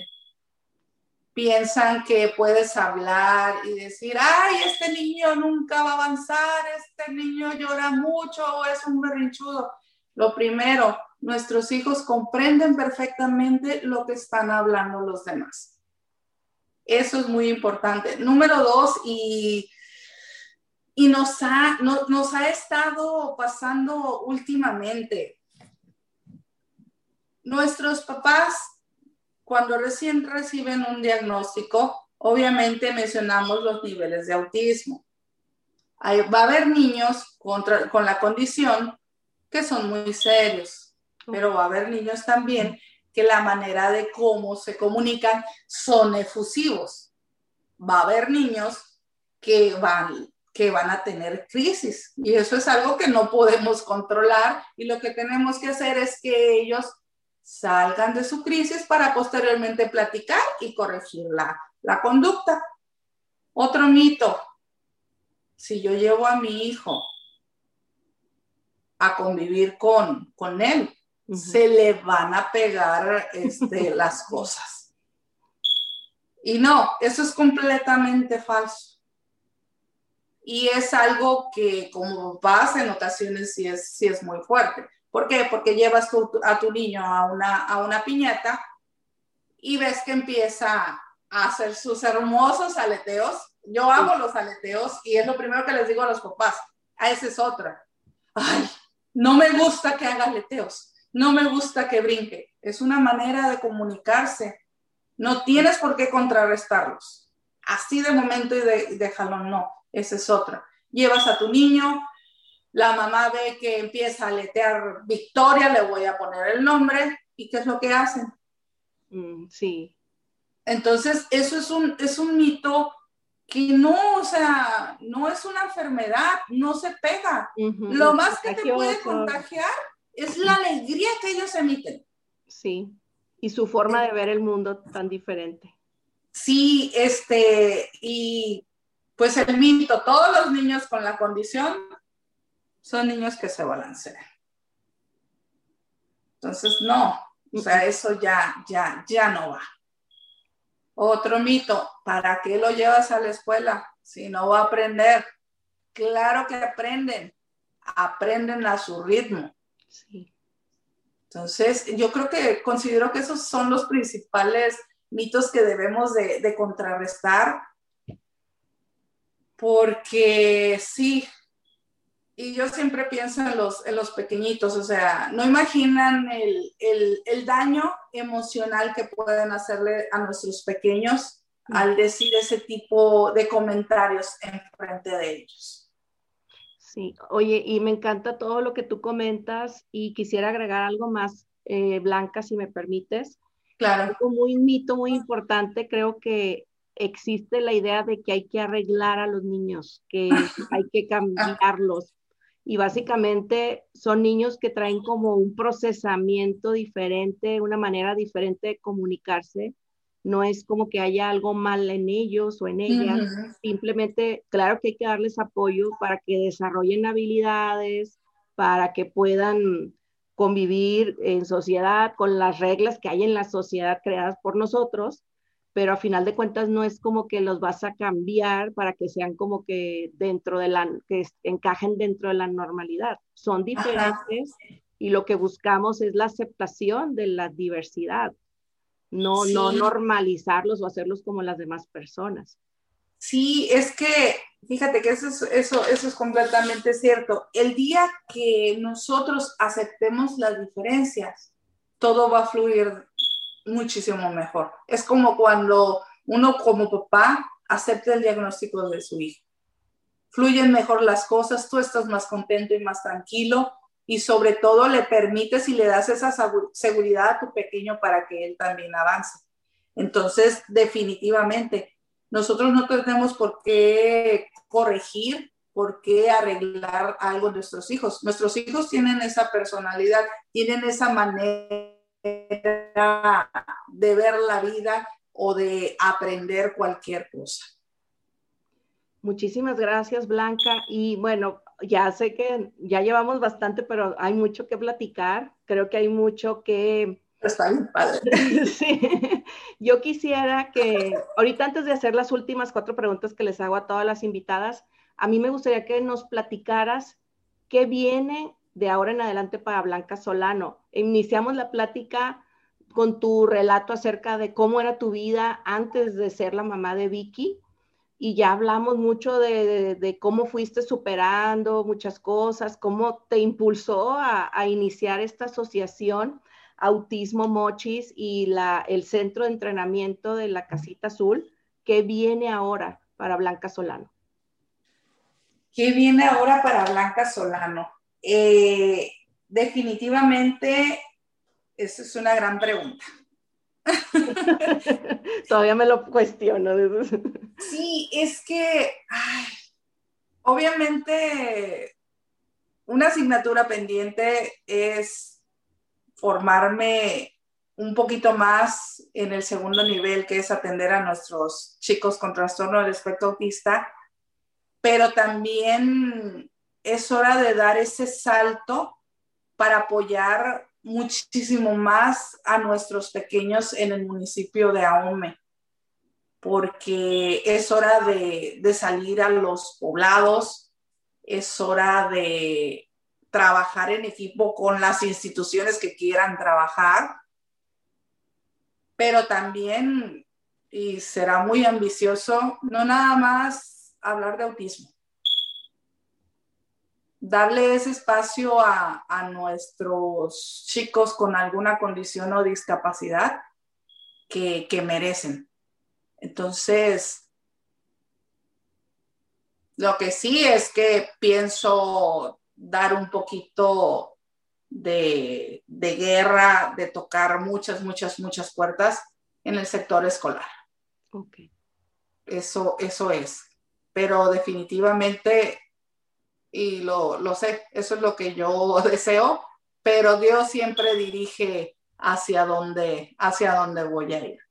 Pero me encantaría, soy sincera, subir un poco de, más de nivel estando en esta área de, de discapacidad, pero ampliarnos. Okay. ¿De qué manera? Eh,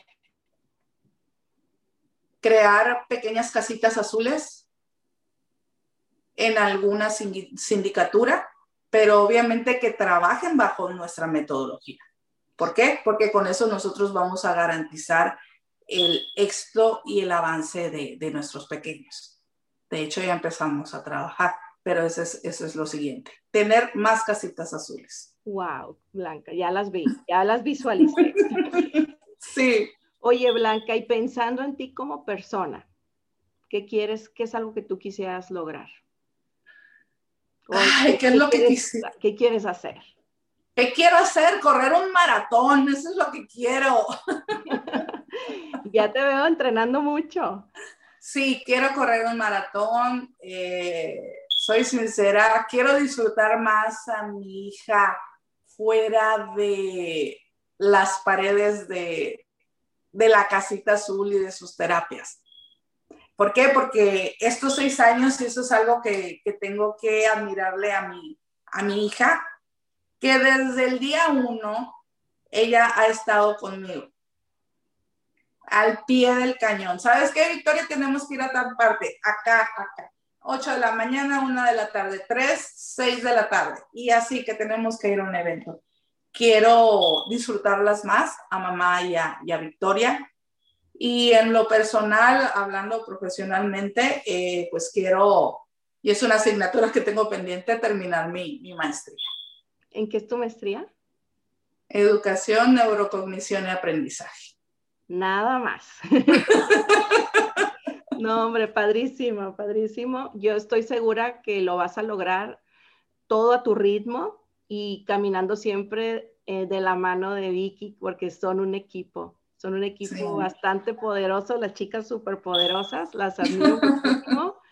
Y bueno, vamos a pasar a las últimas preguntas con las que cerramos el episodio. Ya nos has hablado mucho, pero sí, de manera breve nos pudieras como compartir cuál es el mundo que tú estás luchando construir o a qué, a qué mundo tú quieres llegar, por el cual estás luchando. Excelente, muy bien. Llegar a una escuela, querer inscribir a mi hija y que nos digan, ah, ok, tiene trastorno del espectro autista, permítame un momento. Muy bien. Ingresa. Ir a un centro comercial, dejar que todo fluya. Que ellos pasen como niños que son. Eh, no pido mucho, nada más es aceptación de la condición de ellos. Y obviamente también algo muy importante y creo que en ocasiones se nos olvida es darle ese apapacho a las mamás y a los papás que en ocasiones necesitamos. Así es, así es. Creo que necesitamos un mundo mucho más compasivo y empático porque creo que cada una de, las personas que vivimos en este mundo tenemos, tenemos algún asunto que llevamos a cuestas o alguna preocupación, alguna dificultad, y creo que sí sería un mejor mundo si todos nos mostráramos pues más empáticos. Sí, más empáticos en definitiva. Gracias, muchas gracias Blanca. Y por otro lado, eh, también ya nos hablaste un poquito acerca del impacto que ha tenido en ti la pandemia, pero como persona o como mamá de Vicky, ¿qué ha marcado un antes y un después en ti durante este periodo de la pandemia? Paciencia, resiliencia, todo se puede lograr. Menos estrés, disfrutar las cosas sencillas de la vida, disfrutar tu casa, a tu familia, el darte cuenta que no, no vale la pena molestarse por cosas que son insignificantes, porque como ser humano, yo en lo personal me di cuenta lo vulnerable que puedo ser y que puedo estar hoy y al día siguiente no. Y a disfrutar la vida a como se te presente sin importar si tienes mil problemas y siempre mostrar esa sonrisa. Porque problemas siempre los vas a tener. Pero mientras tengas esa salud que el año pasado era apremiante, sí te hace que pongas los pies en el suelo, pero que no dejes de, mirar hacia el cielo. Wow, me encantó cómo lo pusiste. Muchas gracias y me siento muy identificada con, con todo lo que estás compartiendo. Y otra cosa que te quiero preguntar, yo soy creyente de que los pequeños cambios, si se realizan con, con persistencia, con, de manera continua, pueden crear impacto o, cambios grandes en alguna área. Si, ¿Cuál sería, siguiendo esta misma idea, cuál sería un cambio que por muy pequeño que fuera, lo realizáramos todos los días las personas, haríamos de este mundo un lugar mejor? ¿Cuál sería un cambio? De manera personal, creo creo fervientemente eh, que si tú crees en un sueño, te dediques a lograrlo. Es algo que en lo particular me pasó a mí. Trabajé, trabajé, trabajé, trabajé. Obviamente, siempre te echan esa tierra, esas piedras, pero tanto fue ese esa pasión, ese amor, esa necedad por decir, esto funciona, que, que pasa el tiempo y tú viste que tu disciplina, tu constancia, tu perseverancia, tu humildad para preguntar cuando no sabes una cosa, crear e innovar, puedes construir un sueño en una realidad. Y eso pasó con la casita azul. Y muy contenta porque dices, ¿cómo un ser tan normal en esta vida pudo hacer algo tan maravilloso? Y no es porque yo tenga muchísimas fortalezas, sino simplemente cuando tú identificas esa misión o dices, ese es mi objetivo y sí, yo sé que voy a tener muchos contratiempos, pero no debo, me debo enfocar en el objetivo, pero no en esos problemas. Entonces, este, eso, eso sería. Wow. Muchas gracias, Blanca. Y creo que ahorita que hablábamos hace rato de resiliencia, el del que tú, por ejemplo, todo lo que nos platicaste es cuando pasaste de, de que tu padre falleció, el diagnóstico de Vicky, que te separaste de tu pareja em, y, te cambiaste, te mudaste a los mochis, todas esas cosas han ido, han ido haciéndote que crezcas en fortaleza y cuando ves que has sacado adelante a tu hija, eh, incluso en circunstancias adversas o difíciles, dices, pues, ¿qué más se me puede atorar de aquí en adelante, verdad? O sea, como que, pues ya lo demás, ¿qué tan difícil puede ser, no? Así ¿Sabes? ¿Sabes qué pensaba? Este, y Vicky ha sido mi, mi, mayor fortaleza y siempre lo voy, a, lo voy a comentar. Cuando me sentía triste o que no podía lograr las cosas, me acordaba de aquellos años en donde Vicky caminaba en cada. Y decía yo, ¿cómo puede ser posible que mi hija vaya a caminar toda la vida en cada? Si mi hija logró caminar aún a pesar de ese diagnóstico, cualquier contratiempo que se me presente va a ser nada en comparación de lo que esa niña me enseñó. Entonces, sí, definitivamente te vuelves muy fuerte y pues cualquier cosa que se te presente, yo sé que es compleja, pero muchos pueden decir, ay, es bien difícil lograr esto. Pero pues como ya la vida te ha formado y te ha forjado, pues dice, pues total, si no funciona, lo intento otra vez, lo intento otra vez, hasta que me salga. Sí, creo que incluso eso nos da una perspectiva diferente de las dificultades, porque, por ejemplo, el haber pasado por estas circunstancias tan difíciles, las cosas cotidianas, las dificultades cotidianas de la vida ya, pues hasta incluso ya las dejas pasar, o sea, no las dejas pasar necesariamente que no atenderlas, pero ya no dejas que te, que te creen un malestar tan grande o que te impacten tanto como a lo mejor a otras personas que pudieran hacer así como que una tormenta en un vaso de agua por algo pequeño, ¿no? Y otra cosa que creo que nos cambia la proporción en muchas cosas, porque, por ejemplo, el hecho de que tu hija, que, que se movía pues en rodillas, se movilizaba de esa manera y ahora ya la vemos y baila y brinca y camina y el que diga mamá, el que logre hacer una secuencia de, no sé, de figuras, es un logro enorme, enorme que creo que muchas personas no logran comprender cómo, cómo para nosotros representa algo tan extraordinario, un logro que para otro niño puede ser algo cotidiano, ¿no?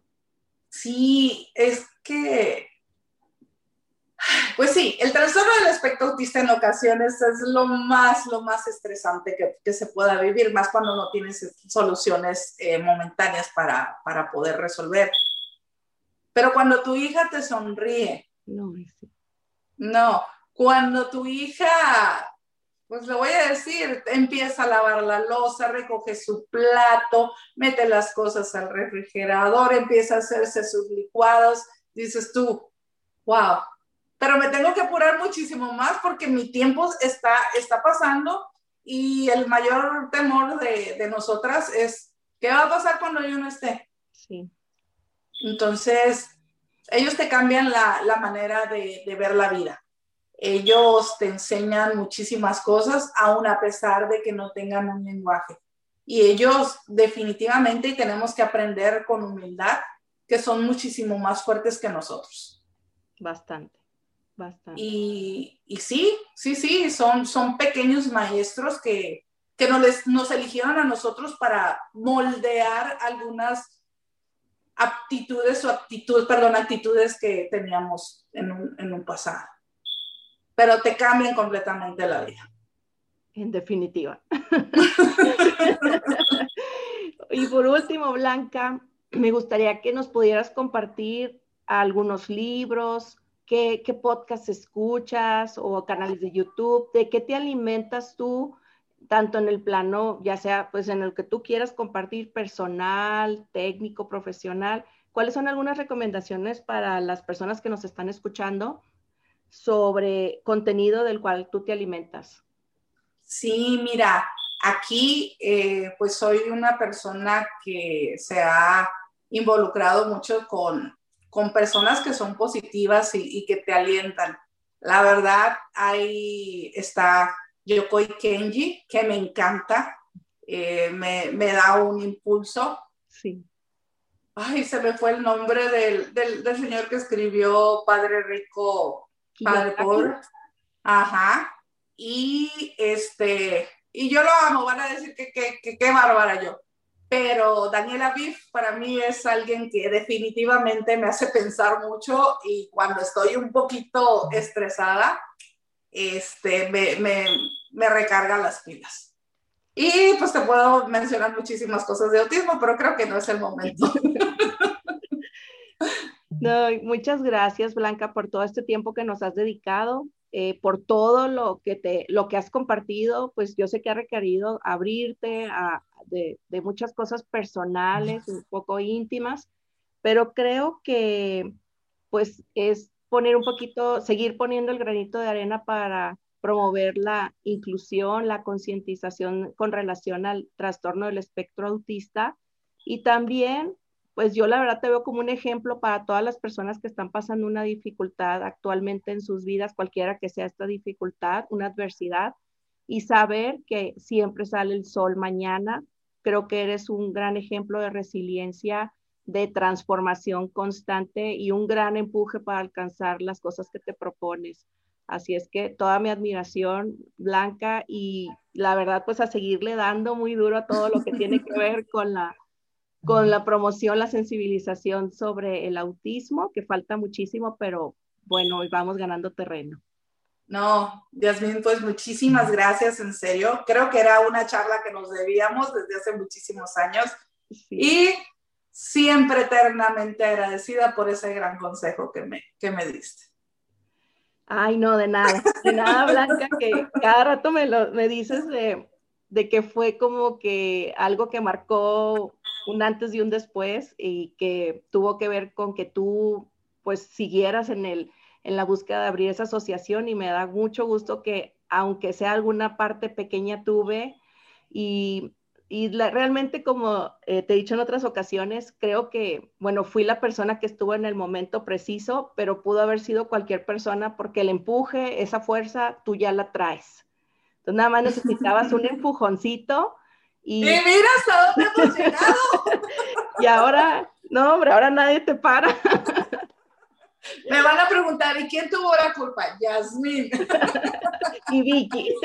y Vicky muchas bendiciones, Blanca, y yo ya estoy visualizando en el futuro cercano muchas casitas azules, en, no solamente en el municipio de Ahome, sino en todo México. Sé que lo vamos a lograr y de una manera u otra todos vamos a estar apoyando.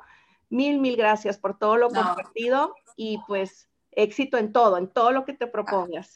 No, muchísimas gracias y pues por último, eh, presumirte, eso se olvidé, ahora con la pandemia eh, tenemos eh, a niños que estamos tratando de Miami, de Portland, de Juárez y de Guadalajara. Y pues eso es gracias a, pues ahora sí, a personas que se tocan el corazón y nos, nos, nos ayudan a que este proyecto tan bonito continúe. Y pues muchísimas gracias por la invitación.